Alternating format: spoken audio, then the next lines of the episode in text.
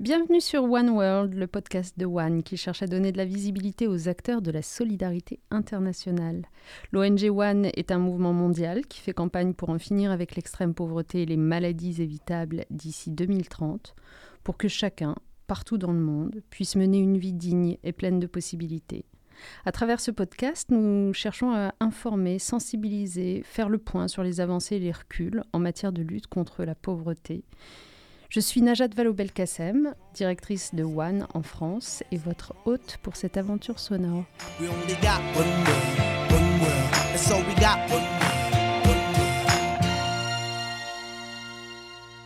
Aujourd'hui, nous recevons Alice Barbe. Alors, quelques mots d'abord de contexte. Nous sommes euh, au lendemain de la chute de la capitale afghane, euh, le dimanche 15 août.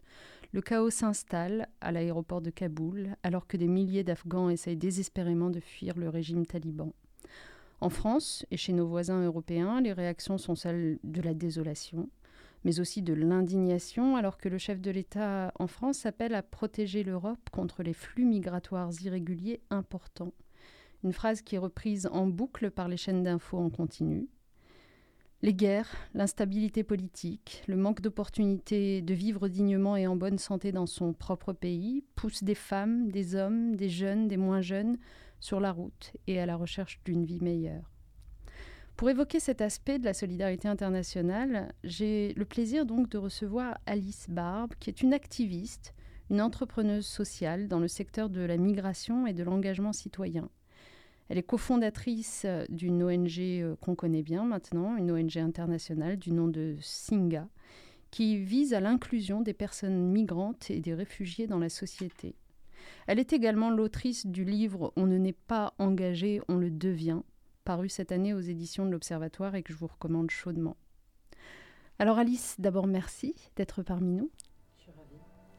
Dis-moi, si on commence par là, si on ne n'est pas engagé, Comment est-ce qu'on le devient concrètement? Quel a été ton parcours pour arriver à la création de cette ONG Moi, je suis euh, une des personnes qui dit qu'il n'y a pas de moment déclic, euh, contrairement aux grandes histoires et aux grands récits qu'on peut entendre.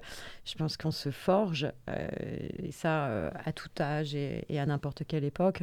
Ceci dit, j'ai 30 ans au début des années 2000 et en fait, je fais aussi partie d'une génération qui, qui voit ce qu'il se passe. On a les réseaux sociaux.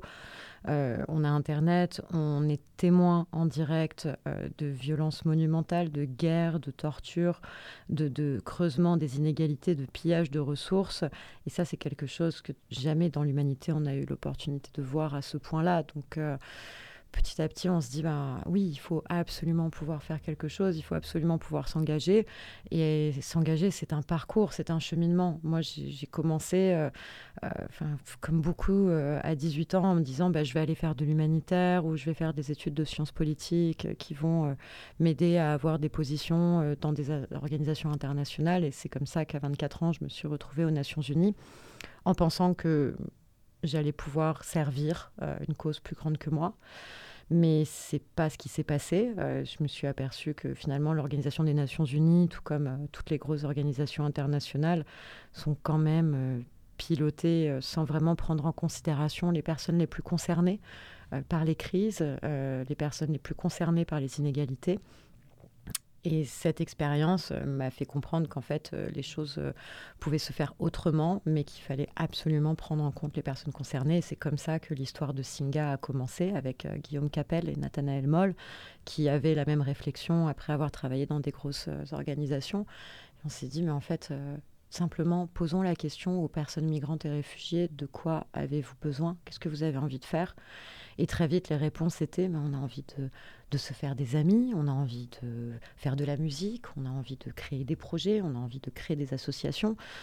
Et on a dit pas très bien, c'est ça qu'on va faire. On va, on va créer l'espace, on va créer les outils euh, pour que ce soit possible et que ça se fasse pas sous un axe, euh, un angle où c'est le bénévole qui va aider le bénéficiaire. On va pas enfermer les gens dans cette case-là. Euh, on va créer une communauté où les gens sont qui ils sont, sans le label réfugié, sans le label bénévole, migrant, demandeur d'asile, où simplement euh, Ina, Carlos, Fodé, euh, Alice, Guillaume, Nathanaël sont une bande d'amis, une bande de collaborateurs, une bande de personnes qui font des choses ensemble, qui vivent des choses ensemble et qui font l'expérience d'être citoyens ensemble. C'est comme ça que mon engagement à Singa a réellement démarré, tout simplement en posant des questions, en allant à la rencontre de l'autre et en essayant de me débarrasser de mes préjugés euh, vis-à-vis des personnes qu'on va souvent qualifier euh, de vulnérables, mais qui finalement, il y a beaucoup plus que ça derrière. Au fond, vous prenez les réfugiés pour ce qu'ils sont, c'est-à-dire d'abord des personnes euh, qui, de façon circonstancielle, se retrouvent à demander un statut qui est plus protecteur euh, dans un contexte très difficile pour eux. Ça me rappelle euh, un déplacement que j'avais fait, je suis moi-même assez engagée sur cette question des réfugiés, dans le camp de Kakuma au Kenya. Et je me souviens d'un tableau qui avait été réalisé par un des réfugiés sur place et qui disait Réfugié n'est pas euh, mon identité, c'est mon statut. Et vous, chez Singa, ce que vous allez chercher à faire avant tout, c'est à euh, développer cette curiosité de l'autre qui fait qu'on voit en l'autre un autre soi-même, en, quelque sorte. Mais il y a aussi, donc, vous organisez beaucoup de moments conviviaux euh, destinés à faire en sorte que les réfugiés se sentent mieux dans les pays d'accueil. Mais il y a aussi une dimension entrepreneuriale. Vous soutenez la création d'entreprises. C'est assez naturel, en fait, quand les gens se rencontrent, ils deviennent plus créatifs, qu'on soit réfugié ou pas. Et euh, dès le départ, on savait que ce côté contribution et, capacité, enfin surtout euh, potentiel, qui était souvent gâché par un système institutionnel injuste qui isole, précarise, infantilise, parfois tue. les compétences tout comme les individus, en tout cas clairement l'épanouissement.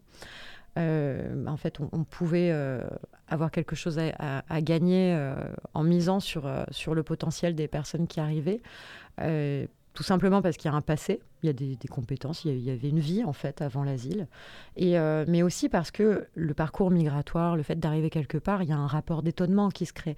Une personne qui, qui arrive sans avoir choisi de quitter son pays et qui fait de nouvelles rencontres va avoir évidemment des idées, va se confronter à, de nouvelles choses.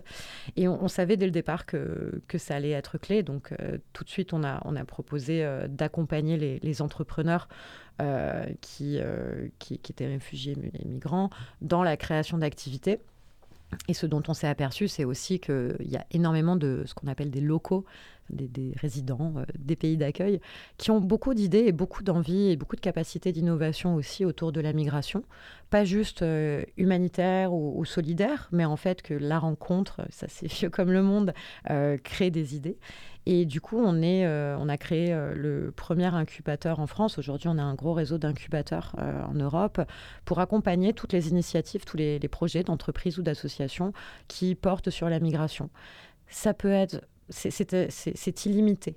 Euh, en termes de potentiel. Ça peut être euh, Roux qui crée euh, une, application d'intelligence artificielle pour monitorer les médias et voir les signaux faibles au Proche et au Moyen-Orient, parce que Roux est un journaliste iranien, et du coup l'intelligence artificielle peut apporter énormément en termes de compréhension des, un petit peu des, enjeux qu'il peut y avoir dans des, voilà, sur des faits sociétaux. Mais ça peut être aussi Meet My Mama ou Refugee Food Festival, qui est créé par euh, des entrepreneurs qui sont des locaux, qui disent ben, on a un énorme potentiel sur la, sur la bouffe, sur la gastronomie, euh, à valoriser des chefs, des femmes et des hommes euh, migrants qui soit apportent la gastronomie de leur pays d'origine, soit créent quelque chose de nouveau en mode fusion et, du coup on accompagne des chefs. Euh, ça peut être aussi des projets de solidarité. Je pense à Caracol qui, euh, euh, occupe, enfin qui, utilise des, des, bâtiments mis à disposition par des villes pour des périodes temporaires entre 3 et 4 ans et qui, dans ces bâtiments, mettent en place des colocations solidaires entre personnes réfugiées et étudiants à Paris. Et aujourd'hui, on a accompagné près de 1000 projets d'entreprise et, et, du coup, on voit qu'il y a non seulement une économie, mais une, un énorme potentiel de cohésion sociale, en fait, et ce qui est très intéressant à dire, et c'est le cas notamment pour Meet My Mama que j'ai eu euh, l'occasion de rencontrer, euh, c'est que euh, ce sont des initiatives qui, encore une fois, mobilisent des personnes réfugiées, mais des personnes, des Français, des Françaises locaux qui, euh, à un moment donné, y trouvent aussi une manière de parler de ce qui les fait vibrer elles-mêmes, ce qui euh, renvoie à leur propre parcours, à leur propre histoire. Ce qui est un écueil en plus, euh, tout ce côté, les réfugiés entrepreneurs, les gens qui viennent entreprendre à Singa, c'est la première chose qu'ils nous disent. Ils nous disent, je ne veux pas être un réfugié entrepreneur, je suis entrepreneur, enlevez-moi ce label de réfugié. Parce que oui, j'ai été une victime à un moment dans ma vie, mais c'est pas ça que j'ai envie d'être toute ma vie. Et, et là, j'ai envie de créer une idée, j'ai envie qu'on me fasse confiance, j'ai envie d'embarquer. Et en fait, je ne veux pas évoluer dans, ce, dans, dans, un écosystème où on va me voir comme une victime. Et c'est tout le plaidoyer de Singa. Et moi, je suis vraiment, vraiment convaincue que face aux grands défis euh, du 21e siècle, la crise climatique, euh, la croissance des inégalités, euh, bah, les réfugiés, les personnes réfugiées ont plein de choses à inventer, plein de choses à apporter. Et au-delà de peut-être de l'écueil un peu hashtag refugee welcome, qui, qui, est très bienveillant, et, mais qui montre pas cette capacité, on peut montrer que la migration, c'est une source d'innovation et c'est une solution, ça crée des solutions. C'est une conséquence parfois négative, évidemment, euh, de la croissance des inégalités, mais ça peut créer des solutions. On est euh, humain, on est né avec des pieds pour bouger. La mobilité humaine, ça a toujours existé. Les, humains se déplacent et c'est ça qui a créé la, richesse de, de, toutes les civilisations. Donc aujourd'hui, c'est un pari que d'investir aussi sur la migration en disant, mais en fait, ça peut aussi être porteur euh, de très très belles solutions ce cadre euh, un peu cocon qu'ils trouvent euh, auprès de vous, donc euh, les réfugiés, ils ne le trouvent pas forcément dans le climat politique actuel. Et l'une des dimensions de votre travail, c'est aussi du plaidoyer, vous venez de le dire. On vous voit souvent signer des adresses, des tribunes dans la presse à l'attention de l'État, par exemple l'État français, pour qu'il crée de meilleures conditions de travail pour les personnes migrantes, pour les travailleurs déplacés, pour les soignants. Euh, sur tous ces sujets, est-ce que vous avez l'impression que les choses avancent dans le bon sens ou que le repli sur soi, la montée du populisme est en train de, porter un coup d'arrêt à, ce progressisme-là? Moi, j'aimerais pouvoir dire que Singa a réussi parce que en plus, euh, voilà, j'ai monté l'organisation. Euh, on a monté l'organisation il y a presque dix ans. C'est devenu une ONG j'ai le sentiment que ça marche et un sentiment de succès, mais finalement, non. évidemment que le repli identitaire existe, que les pyromènes de l'actualité euh, font leur chou gras euh, sur la migration et, euh, des discours et des rhétoriques ultranationalistes. je ne sais pas si le plaidoyer au sens traditionnel du terme constitue l'intégralité de la réponse, c'est important, mais j'y crois pas comme intégralité de la solution. Et euh, récemment, j'avais une discussion avec, euh, Guillaume Capel, euh, cofondateur de Singa, et, et, on disait, mais en fait, si les banques continuent de refuser d'ouvrir des comptes en banque pour les réfugiés, on n'a qu'à créer une banque. Et c'est un peu cet esprit-là. Euh, oui, on pourrait aller manifester toute la journée contre Marine Le Pen ou le ministre de l'Intérieur qui change régulièrement pour nous refaire une réforme de l'immigration et de l'intégration comme on en a tous les trois ans en moyenne depuis 1957, sans grande euh, évolution par ailleurs, avec toujours les mêmes, les mêmes sujets qui sont ajoutés ou retirés euh, des, des, textes de loi. ou alors, on peut miser sur l'innovation et le fait qu'en fait, on va embarquer on va embarquer, ça va plaire, que ce soit sur l'économie, quand on crée un nouveau produit, bah, s'il marche, il devient une institution, euh, que ce soit sur des pratiques de solidarité. Je pense à l'accueil chez l'habitant. Euh, Singa a lancé une plateforme d'accueil chez l'habitant qui s'appelle j'accueille.fr. On peut s'inscrire pour euh, accueillir chez soi une personne réfugiée sur des délais entre trois mois et un an, qui marche, qui marche très très bien. au bout de neuf mois, en moyenne, les personnes s'en vont parce qu'elles ont un travail, elles ont un logement, elles parlent français, elles sont amoureuses, elles ont des amis. Et, et, et ça, ça Enfin, ça a été une petite révolution aussi, parce qu'au départ, euh, beaucoup nous ont dit, mais vous êtes tarés, vous allez euh, faire en sorte que des Français hébergent des réfugiés. Ça faisait presque peur, en fait. Alors que on, disait, mais en fait, c'est génial. Enfin, ça fait économiser de l'argent à l'État, donc c'est quand même tout bénef. Euh, et derrière, ça crée une autonomie très rapidement. Et ça crée de la cohésion sociale. Parce que si on a eu 15 000 personnes en 2015 qui se sont inscrites pour accueillir, et elles n'ont pas tout accueilli parce qu'on leur a dit en fait c'est pas faut pas être juste humanitaire les pauvres réfugiés le réfugié idéal que je vais avoir chez moi et donc il y a tout un travail de de déconstruction dans la rencontre, parce que les personnes qui ont accueilli, ou les personnes qui n'ont pas accueilli, mais qui ont fait des rencontres dans Singa, de personnes réfugiées, elles ont combattu leurs préjugés, elles sont allées au-delà de leurs préjugés. Et ce repli identitaire, pour moi, euh, souvent euh, utilisé dans les rhétoriques euh, et narratifs politiques, il est surtout lié au fait qu'on ne se rencontre pas. Moi, je veux bien avoir des débats pendant des heures sur la migration avec M. Zemmour. Mais je ne suis pas sûre que M. Zemmour ait rencontré autant de personnes migrantes et réfugiées que moi. Et je pense que ma crédibilité est dix fois supérieure à la sienne parce qu'il n'a pas fait l'expérience de la rencontre. Le repli identitaire, il est simplement lié au manque de cohésion sociale. Et si on doit vraiment incarner euh, la devise républicaine liberté, égalité, fraternité, bah, mettons-la en pratique et créons les conditions et les espaces pour nous rencontrer. Il y a en effet donc tout ce que peut faire la société civile, tout ce qu'on peut faire euh, chacun à notre mesure euh, pour organiser cette rencontre. Il y a aussi néanmoins des décisions qui relèvent des pouvoirs publics et, sur lesquelles il faut continuer à faire du plaidoyer. Je, je t'en donne un exemple sur lequel on travaille beaucoup chez One puisque tu sais, nous, ce qu'on veut, c'est faire reculer l'extrême pauvreté dans les pays, d'ailleurs, dont sont issus beaucoup des réfugiés dont on est en train de parler. Hein. Donc le lien entre nos deux organisations est assez évident. Eh bien, euh, ce qu'on n'accepte pas, c'est quand les pouvoirs publics euh, cherchent par exemple à mettre une conditionnalité à leur aide publique au développement en disant ben, euh, recevront de l'aide publique au développement uniquement les pays pauvres qui mettront en place des mesures de restriction des migrations et de contrôle des frontières. Et ça, c'est une tentation permanente qu'on a vu revenir d'ailleurs. au sein de, de l'Union européenne récemment, contre laquelle il faut se battre.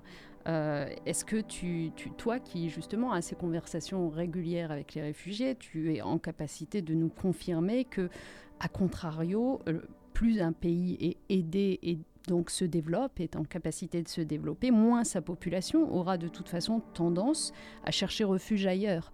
Et donc que euh, c'est prendre le sujet à l'envers que de commencer par euh, ce contrôle des migrations imposées, au lieu de se poser d'abord la question de l'humanité et de l'extraction de l'extrême pauvreté sans condition aucune. Ce qui est terrible, c'est que ça, ne sert à rien les personnes qui bougent euh, et qui en général rejoignent l'Union européenne sont les personnes les plus aisées. Donc faire en sorte que l'extrême pauvreté soit réduite euh, n'empêchera pas les personnes les plus aisées de devenir plus aisées déjà, et donc de, se déplacer, de migrer et d'aller chercher une vie euh, alternative et meilleure. Ce qui m'énerve, c'est le fait de brandir la migration en permanence comme un risque. Quand on entend, bah, il faut aider, euh, il faut financer euh, les pays les plus pauvres parce que sinon il va y avoir plus de réfugiés. Bah, oui, enfin, bien sûr que c'est horrible de, voir des personnes qui vivent dans l'extrême pauvreté, mais à la fin, ceux qui font ça, pourquoi ont-ils si peur de la migration? Et, c'est, je vois pas en quoi c'est radical que de dire les gens qui bougent, c'est bien. Hmm. Ils apportent quelque chose. Et brandir cela comme une menace, et c'est des choses qu'on entend aussi euh, de la part de leaders politiques progressistes. Nous devons aider les pays les plus pauvres euh, de manière à ce que les gens ne se déplacent pas. Mais on va aider les pays les plus pauvres, les gens vont quand même se déplacer. Et en plus, c'est bien. En plus, ça profite. L'économie la plus importante, le secteur économique le plus, florissant au monde, c'est euh, l'envoi d'argent dans des pays, euh, les transferts d'argent internationaux parce que euh, les PIB de certains pays peuvent grimper jusqu'à 30% de ces, transferts d'argent internationaux. Un pays comme le Bhoutan, 30% du PIB, ce sont les, exilés ou expats, enfin ça dépend de qui prononce ce mot, mais c'est de l'argent qui est envoyé de l'extérieur du pays vers l'intérieur du pays.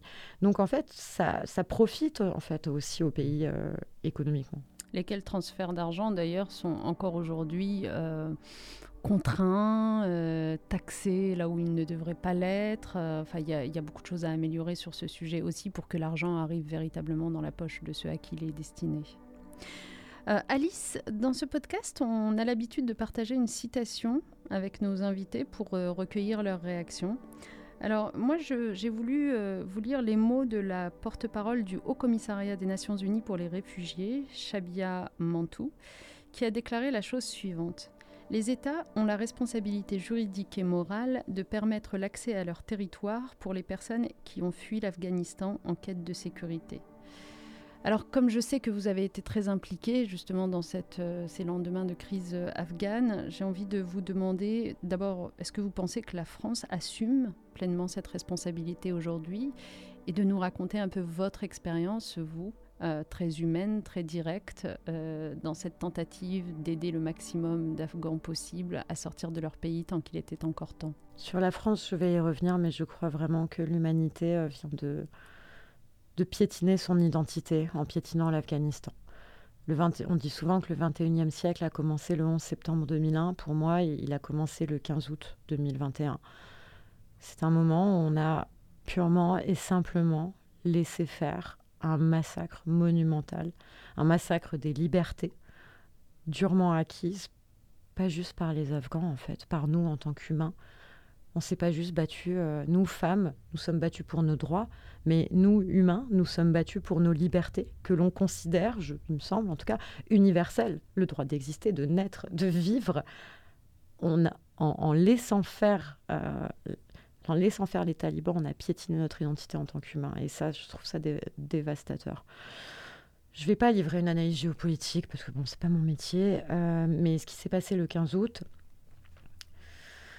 c'est que euh, subitement, moi, j'ai des dizaines de copains afghans, évidemment, euh, qui m'ont dit voilà, ma famille va mourir. Mon oncle va mourir. Ma mère a organisé le suicide collectif de mes frères et sœurs elle va allumer le gaz dans une heure. Et elle vient de me le dire. J'avais des activistes qui m'appelaient en me disant, bah, de toute façon, euh, je vais mourir, donc euh, je vais maintenant, je, vais prier des jeunes filles, 20 ans, 25 ans, qui avaient ouvert des écoles pour jeunes filles, des femmes qui se sont battues pour leurs droits, des, femmes trans aussi, des policières, des soldates. Et euh, recevoir ces messages était profondément glaçant.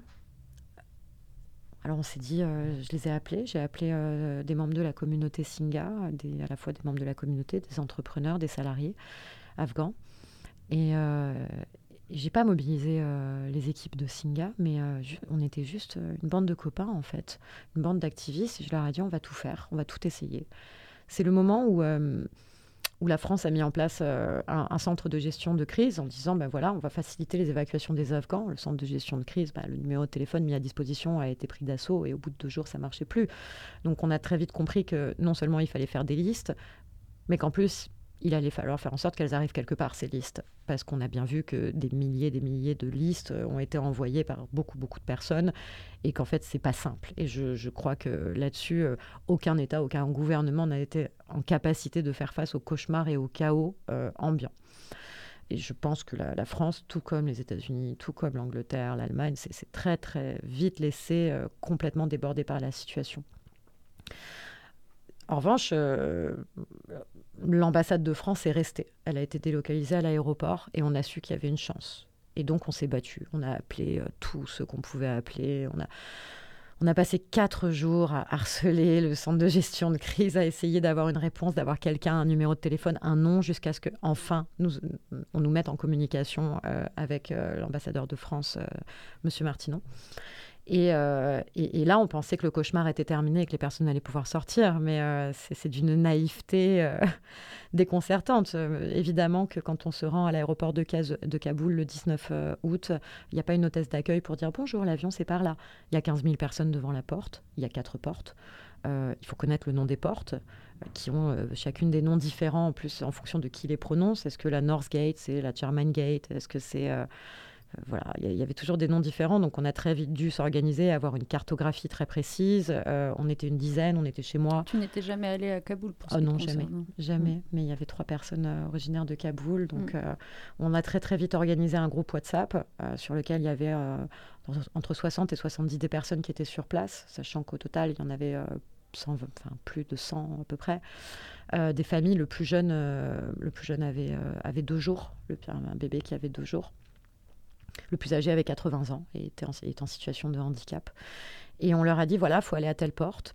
Euh, les, unités, euh, les troupes françaises euh, du RAID vous récupéreront là-bas. Or, arrivé devant une porte à l'aéroport de Kaboul, en fait, il y a 15 000 personnes devant. Donc, ils nous disent, bah, envoyez-nous une escorte, on ne peut pas passer.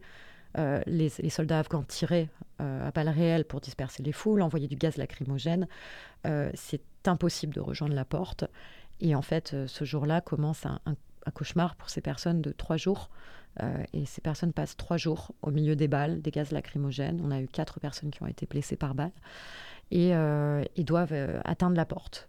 quand les troupes françaises viennent à la porte, les troupes françaises n'ont pas le droit de venir à la porte quand elles veulent. Ce sont les Américains qui tiennent la porte. Donc, nous, au moment où les, troupes disent bah, on vient les chercher, à ce moment-là, on doit leur dire approchez-vous de la porte. Et ils n'arrivent jamais à s'approcher suffisamment proche de la porte. Et, donc, pendant trois jours, on est sur un groupe WhatsApp à leur dire allez-y, c'est maintenant. Et, pour eux, c'est un, cauchemar, un traumatisme pour beaucoup d'entre eux. Et au bout de trois jours, enfin, on a eu une fenêtre enfin, une fenêtre de possibilité euh, sur une autre porte. On leur dit allez sur l'autre porte. Et euh, là, effectivement, les troupes du RAID ont réussi à évacuer euh, près de. Enfin, au total, on a eu près de 120 personnes qui ont été évacuées. Mais ça a été extrêmement traumatisant. Les personnes sont aujourd'hui en France, elles sont sorties de quarantaine. et, et j'en ai rencontré certaines, mais il en reste tellement. Il reste des milliers de personnes qui nous écrivent des messages. Euh, et je me souviendrai, je pense, euh, toute ma vie, en fait, des messages qu'on me laisse, euh, des vocaux de personnes qui, qui, qui hurlent de désespoir, et, ou d'autres me demandant d'aider leurs parents, leurs frères, leurs sœurs, leurs nièces, des des, petites filles dont j'apprends parfois en me réveillant qu'elles ont été finalement vendues hier. il est là aussi cet enjeu, en fait, sur l'Afghanistan. C'est hum, la responsabilité des États, mais tout était couru d'avance, on le savait. Certains ont mis en place des évacuations depuis plusieurs mois, comme la France, qui avait en fait commencé des évacuations depuis un moment. D'autres se sont laissés complètement déborder, comme les États-Unis, euh, dont l'attitude, l'attitude du président américain a été absolument déplorable. Euh, et, le soir, on allume la télé, on entend parler de flux migratoires. C'est toute la communauté internationale en fait euh, dont il est question aujourd'hui. C'est l'intérêt de ce qu'on appelle une communauté internationale qui finalement est en train de marcher sur nos valeurs humaines.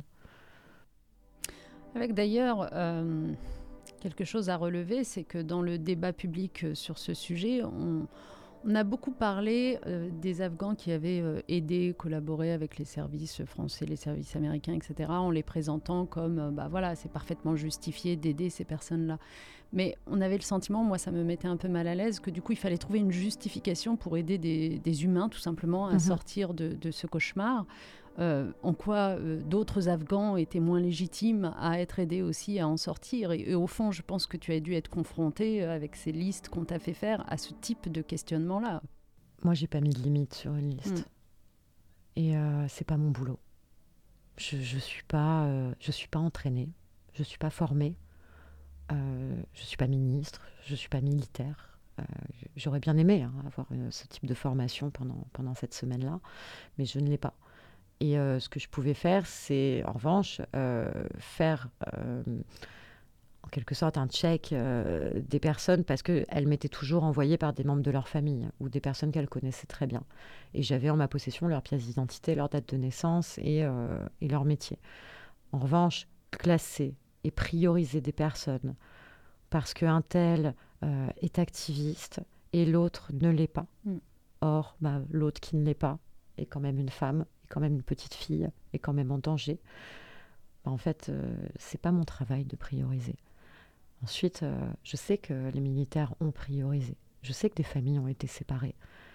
Je peux évidemment, enfin, bien sûr, je remercie le travail des, soldats avec lesquels j'ai collaboré et qui ont tout fait, et parfois un nombre très très très réduit dans des conditions terribles. Mais à la fin de la journée, ils ont quand même priorisé et ils ont quand même séparé des familles. C'est pas mon travail et je ne le ferai jamais. Et j'espère vraiment que toute personne qui se retrouve confrontée à ce type de décision se dira la même chose. On n'a pas à prioriser un humain sur un autre. C'est tout ce discours, en fait, sur le bon et le mauvais migrant, le bon réfugié, le mauvais migrant, qu'on entend d'ailleurs euh, chez certains directeurs d'institutions euh, euh, françaises. J'ai entendu à la radio certaines personnes dire oui, mais de toute façon, là, les Afghans, c'est bien parce qu'on a les éduqués, on a l'élite. Non mais, et quoi? Avoir, avoir l'élite t'intéresse plus? C'est littéralement reprendre les mots de Victor Orban euh, euh, prononcés hier à son grand sommet de la démographie euh, sur l'immigration ne peut pas sauver le déficit démographique de l'Europe parce qu'il va y avoir un clash des civilisations et, le fait qu'on ne se connaisse pas, ça va détruire nos sociétés. Mais, mais d'où ça sort? Et quand j'entends des personnes qui se disent soi-disant humanistes, euh, progressistes, qui nous disent c'est mieux d'avoir les plus, les plus grandes élites d'un pays qui viennent nous voir, mais c'est pas possible. Et on va tous être des clones à la fin de la journée? Comment, comment va, va évoluer ce monde si c'est certaines catégories de personnes d'un côté et puis les plus vulnérables de l'autre? Combattre l'extrême pauvreté, c'est peut-être commencer par faire en sorte de la réduire par l'éducation et, et, pas favoriser évidemment la migration. On n'est pas, enfin l'immigration choisie, pardon, mais j'ai l'impression que c'est un petit peu dépassé quand même. personne qui a inventé ça, elle est, elle est à la retraite. Je voulais qu'on entende ton témoignage sur, euh, sur euh, cet épisode euh, douloureux, hein, je crois qu'on peut le dire. Il y a, beaucoup d'émotions quand tu en parles encore aujourd'hui on se met aisément à ta place et on imagine à quel point ça a dû être dur. Parce que je voulais donner aussi à voir ce que peut être la vie des ONG et, et le poids des responsabilités qu'on peut faire parfois peser volontairement ou pas sur des euh, bénévoles, sur des, euh, directeurs d'associations, euh, dont c'est en effet pas le métier que de prendre certaines décisions. Et, c'est vrai que parfois, quand les circonstances sont un peu artisanales, et c'est vrai que cette sortie d'Afghanistan était artisanale, eh bien, euh, des ONG se retrouvent dans cette situation-là. Et du coup, quand on met ça en parallèle avec, ce sera ma dernière question, parce que malheureusement le temps nous est compté, mais avec euh, autre chose qui, a marqué ton parcours, qui a été à un moment donné, tu en as témoigné dans un documentaire que j'ai revu récemment, qui a été une forme de d'harcèlement de masse sur les réseaux sociaux.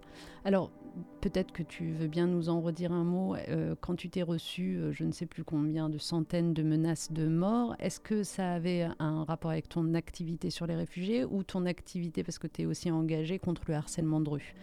Euh, C'est quoi qui a été le déclic? Cette violence-là Alors, moi, ça fait depuis que je suis un petit peu visible, un tout petit peu visible, hein, euh, médiatiquement, que je reçois euh, des menaces et des insultes. Et puis, évidemment, c'est toujours vis-à-vis de mon corps. Hein. C'est euh, t'es moche, je veux t'enculer, bouche à bite. Enfin, bon, c'est un festival. donc, clairement, à caractère, à caractère sexiste.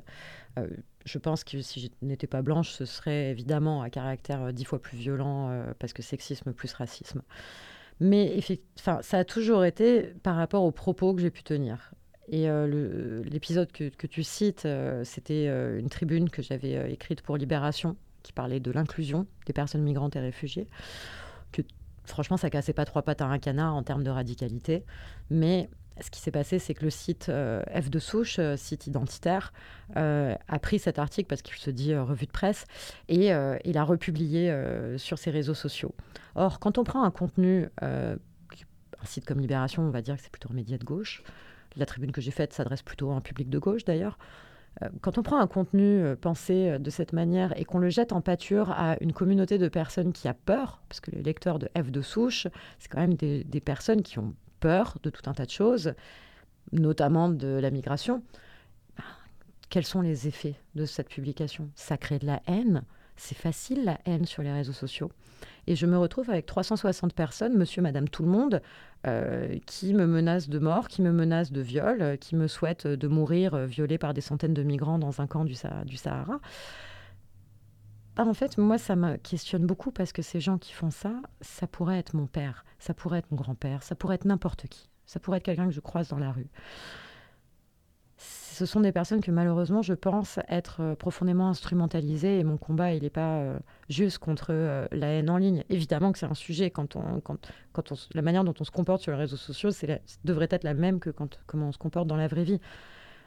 Mais, mais là l'enjeu c'est ce sont aussi ces médias euh, F de souche euh, et les autres identitaires, ou les chaînes YouTube euh, de, de youtubeurs influenceurs ultranationalistes qui appellent à assassiner des islamo-gauchistes. Je ne sais même pas ce que ça veut dire, islamo-gauchiste, c'est comme woke. et en fait, il, est là l'enjeu. L'instrumentalisation qu'il peut y avoir derrière par des gens qui sont extrêmement bien organisés, extrêmement bien organisés, pour nous silencier, pour nous faire taire, pour nous faire arrêter de nous battre, et je crois que le combat est, là aussi, en fait, parce qu'on va pas se taire, on va pas se laisser influencer. Et moi, c'est clair que j'arrêterai pas de me battre. Vous réduire au silence, c'est euh, absolument, je pense, l'objectif euh, de ce type de harcèlement massif, avec euh, souvent d'ailleurs comme conséquence que des personnes comme toi, comme d'autres, en finissent par fermer leurs réseaux sociaux, par se retirer du débat public, le temps de, voilà, de se reposer un petit peu, ce qui est tout à fait compréhensible. Mais du coup, à chaque fois, c'est la parole de ces personnes qui est confisquée, qui recule, qu'on entend moins dans l'espace public. Et c'est aussi euh, comme ça que la bataille culturelle finit par être remportée par euh, les réactionnaires et les fascistes. Donc c'est pour cela que euh, je voulais te remercier infiniment d'avoir accepté de venir témoigner. Je pense qu'on en ressort tous avec beaucoup d'admiration euh, pour euh, ce que tu as fait, ce que tu continues à faire. je préciserai d'ailleurs juste pour finir que tu es sur un nouveau projet qui est tout aussi excitant, hein, puisque là ton intention c'est d'aider de futurs jeunes leaders ben, à se former, à avoir un leadership euh, politique notamment qui soit en phase avec les grands enjeux du temps actuel, euh, évidemment le développement durable, euh, la lutte contre les inégalités. Tu veux nous en dire un mot pour finir? Bah, Oui, avec plaisir. c'est vrai que ça fait deux ans que je considère que Singa est sur les rails et que ça va aller, donc j'avais envie de de, créer ce nouveau projet parce que au fil du temps, j'ai rencontré des centaines de personnes incroyables, des activistes, des entrepreneurs sociaux, que ce soit en France ou, euh, ou dans le cadre de la Fondation Obama ou sur des échelles plus internationales. Je me dis, mais c'est dingue, on a une génération entière de personnes qui euh, déplacent des montagnes, qui changent les lois, qui changent des systèmes, mais qui disent, je ne veux pas entrer en politique, alors que c'est purement politique ce qu'elles font. Pourquoi bah Parce que les partis euh, ne mobilisent plus, n'attirent plus et surtout ne comprennent pas, ne les comprennent pas.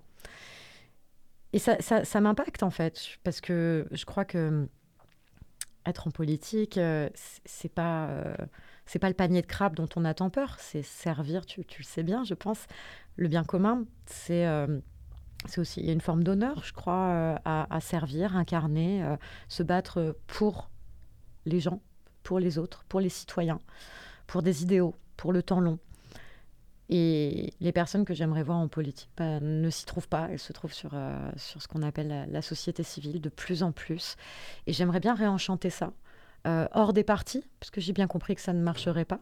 Et donc, euh, je lance prochainement une, une, académie pour pouvoir accompagner, soutenir, former ces personnes quand elles feront le choix de se lancer en politique, en, leur mettant à leur disposition à la fois un, curriculum académique, mais aussi un, réseau de chefs d'État, ministres, euh, prix Nobel, enfin de tout un tas de personnes pour qu'elles puissent se confronter à elles, pour qu'elles puissent poser des questions, pour qu'elles puissent s'en inspirer. Et, euh, et, quant à Singa, je suis assez sereine et assez fière et heureuse parce que je crois que l'organisation est aujourd'hui entre deux bonnes mains. On vient de faire un super recrutement euh, d'un nouveau directeur euh, général qui s'appelle Benoît Hamon. Et, mais oui, mais justement, je, et d'une directrice adjointe. Oui, vas-y, je t'en prie, et d'une directrice adjointe donc. Euh, Fatemé Gelani. Ben, j'étais justement en train de penser que c'était amusant d'une certaine façon parce que la démarche de Benoît Hamon qui quitte la politique pour aller s'investir dans la société civile où il pense qu'il y a plus matière à faire. Euh, et finalement, au croisement de la tienne, qui vient de la société civile et qui nous explique euh, aujourd'hui qu'en fait, c'est quand même en politique qu'on peut le, agir le plus efficacement. Donc euh, voilà, je, je pense que en fait, la conclusion, c'est que c'est pas incompatible et que tout ça se mène un peu de front, qu'on a besoin des deux. On a besoin de gens engagés. En fait, la, notion clé, je crois que c'est l'engagement. Merci infiniment, vraiment, Alice. Euh, et à vous tous qui nous écoutez, qui nous suivez, euh, n'hésitez pas à réagir à ce podcast euh, sur les réseaux sociaux de One, sur le compte Instagram Génération Activiste qui est porté par nos jeunes ambassadeurs. Vraiment, on a hâte de vous retrouver pour euh, notre prochain épisode. Et puis, euh, toi aussi, Alice, on a hâte de te retrouver dans tes nouvelles aventures. Merci. Merci.